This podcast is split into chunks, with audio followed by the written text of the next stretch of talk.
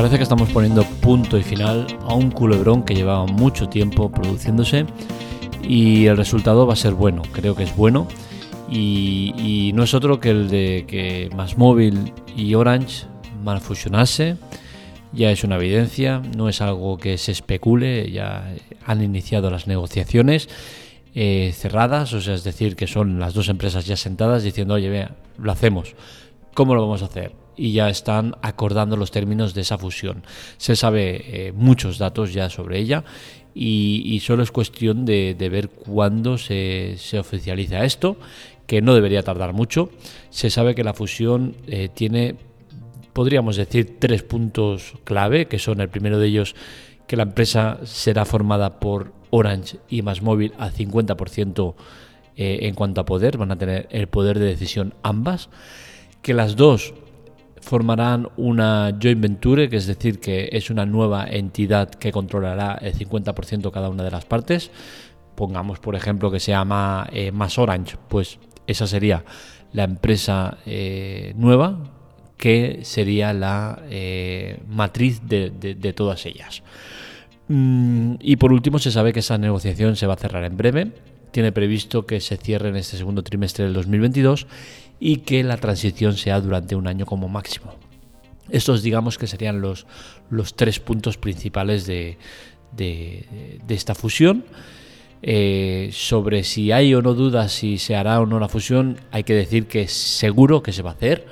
Eh, evidentemente se puede llegar a torcer por, por causas muy extremas, pero eh, no, es, no es una cosa que se pueda barajar, ya que ambos CEOs ya han dado el visto bueno y han dado el paso de decir vamos a hacerlo y, ahora es cuestión de saber eh, pequeños flecos que, se tienen que cerrar. ¿no? Al ser una joint venture al 50%, esto cierra mucho el tema de, posibles eh, contradicciones o, no llegar a acuerdos eh, entre ambas empresas, porque ambas ya van a controlar la mitad.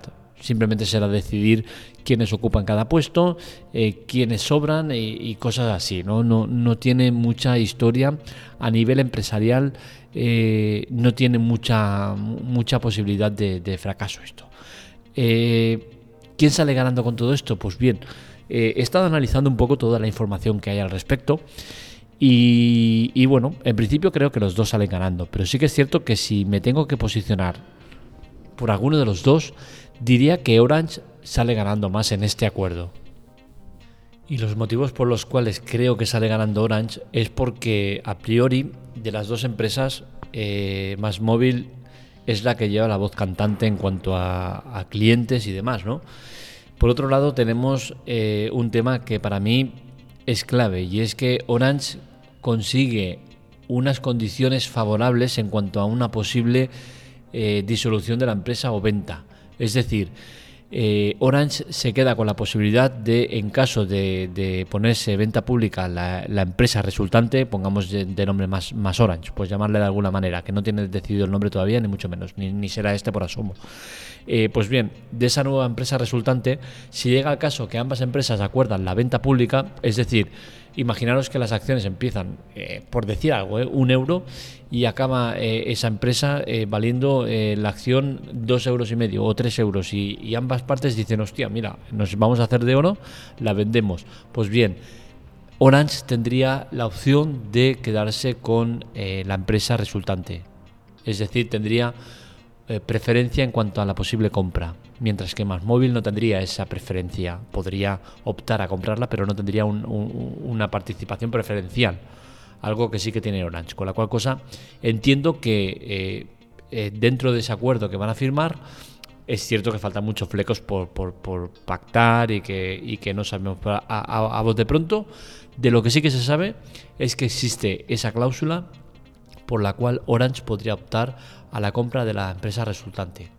Con la cual cosa entiendo que ya tiene una preferencia respecto a la otra parte. Y a todas estas, pues seguramente os podéis preguntar qué pasa con Vodafone. Pues bien, si hasta ahora era también especulaciones que iba a pasar con ella, se sabe que se va a vender. Eh, la matriz de Vodafone eh, no quiere a Vodafone España, se la quiere quitar de encima, ya ha puesto incluso precio a su cabeza, creo que eran 6.000 millones o algo así. Eh, pues bien, ahora con, esta fusión más que, segura de, Orange y más móvil, pues se cierra un poco el círculo y solo queda eh, una opción para Vodafone, que es la de ser absorbida por esa empresa resultante de, de Móvil y Orange. No queda otra. Dudo mucho que empresas como Digi o cualquier otra que pueda salir al paso sea capaz de reunir los activos suficientes para poder comprar eh, Vodafone que estaría muy bien, las cosas como son. Digi está haciendo las cosas muy bien y pese a que yo no veo un escenario en el cual Digi sea capaz de optar a comprar eh, Vodafone, sí que creo que podría ser muy, muy bueno que pasara eso. ¿Por qué? Porque al final eh, podríamos estar ante un eh, eh, el trío de las Azores, o sea, el trío de la, el trío Calavera. Movistar, más Orange, como se quiera llamar, y Digi.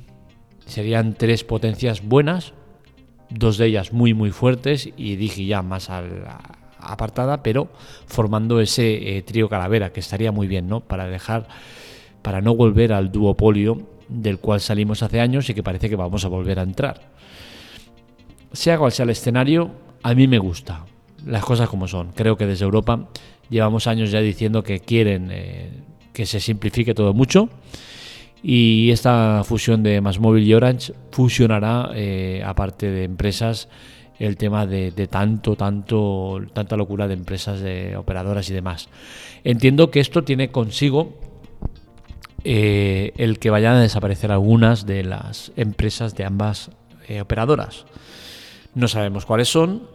Dudo mucho que Orange y Masmóvil sean las que desaparezcan para formar un único nombre. Lo dudo muchísimo, yo creo que todo va a ser igual. Y que Masmóvil y Orange seguirán haciendo la guerra por su lado, pero en vez de para bien eh, intereses propios, será para un bien común, que será esa nueva empresa resultante que será la que tire del carro y que de paso sea la que, la que dé la cara y pueda competir con eh, Movistar. ¿Qué pasa con mi operador? Pues bien, no lo sabemos. A día de hoy es difícil especular sobre qué va a pasar. No sabemos cuáles van a desaparecer, ni siquiera si van a desaparecer alguna de ellas. Yo creo que sí, que lo harán. No sabemos cuáles. Pero lo que sí que está claro es una cosa.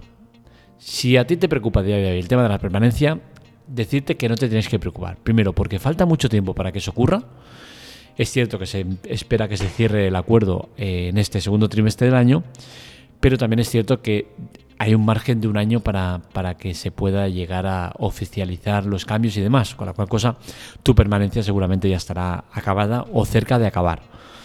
¿Qué sucede si tienes que eh, firmar una permanencia ahora? O si tienes previsto hacerlo. Hazlo sin ningún problema. ¿Por qué? Porque al final el tema de las permanencias están ligadas a unas condiciones de contrato que en el caso que se modifiquen, aunque sea una coma, quedan rotas eh, unilateralmente. No hay posibilidad ninguna de que alguien te pueda obligar a estar eh, con una permanencia que queda anulada por cambio de empresa, cambio de condiciones, cambio de lo que sea. En el momento que a ti te cambian un solo ápice de ese contrato, ese contrato queda anulado. Siempre y cuando tú quieras, evidentemente. Eh, así que no te preocupes por eso, no tienes por qué preocuparte de las condiciones que tengas o que vayas a firmar en breve. Todo lo que hagas eh, va a ser a favor tuyo. Si llega el momento que sale una, la nueva empresa y dice, mira, ni más móvil ni Orange van a seguir, van a ser más Orange y vas a tener que estar con nosotros sí o sí, pues tú tienes derecho a romper el contrato de permanencia siempre. Aunque hayan dispositivos de por medio, da igual, podrás romperlo igual. Seguramente te van a poner unas condiciones de pago de ese terminal eh, por las cuotas que queden por pagar y tendrás que pagarlo para poder irte, pero siempre vas a poder romper ese contrato porque no tiene vigor. Así que por ese, por ese tema no te tienes por qué preocupar sobre si salimos ganando, sobre qué pasa con Movistar, si está preocupada o no, yo creo que salimos ganando porque formaremos parte de una empresa mucho más potente, estés tanto en Orange como si estás en Movistar, eh, más móvil, como si estás en cualquier otra de las patas de, estas dos empresas, y creo que al final salimos ganando. Si Movistar debe estar preocupada, yo creo que sí, porque eh, si hasta ahora, eh, pese a, la sangría de, bajas que estaba teniendo, sigue siendo la empresa dominante, Ahora con ese escenario de más móvil y Orange, pues sigue siendo la empresa dominante, pero no tanto, ya se acercan mucho y, es competidor directo y claro en todos los aspectos, activos y, como empresa.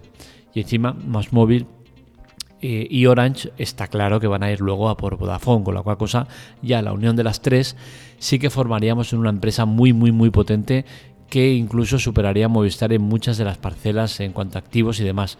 Con la cual cosa, yo creo que Movistar, si bien es una preocupación relativa, porque es algo que ya se estaba barajando que podía llegar a pasar, sí que ahora ya lo sabe seguro que va a pasar. Con la cual cosa, ya tiene eh, datos claros de, cómo está el panorama y sabe seguro que, va a tener que pelear con Más Móvil y Orange, la empresa resultante de estas dos, y que, y que va a ser un hueso duro de roer. Veremos cómo acaba la cosa. Veremos si no hay sorpresas con Vodafone, que yo no las espero, pero podría llegar a, a, haber sorpresas. Recordemos que en su día Más Móvil llegó y compró a Yoigo, que era la cuarta empresa del país. Es decir, el pez pequeño se comió al grande. Pues ¿por qué no podría pasar con Vodafone igual, ¿no? Que llegue una Digi de turno o lo que sea y se haga con el poder de, de, Vodafone. Que si bien es un lastre para, para la Madrid, no deja de ser una empresa importante. Así que lo dicho, eh, hay movimientos, ya se saben seguro que van a haber, eh, ya se están perfilando, ya hay un acuerdo en marcha que no se va a romper, difícilmente se podría romper este acuerdo, no van a haber moscas cojoneras eh, rondando por ahí y, mareando la perdiz, ya están sentados las dos partes y están simplemente ultimando el acuerdo.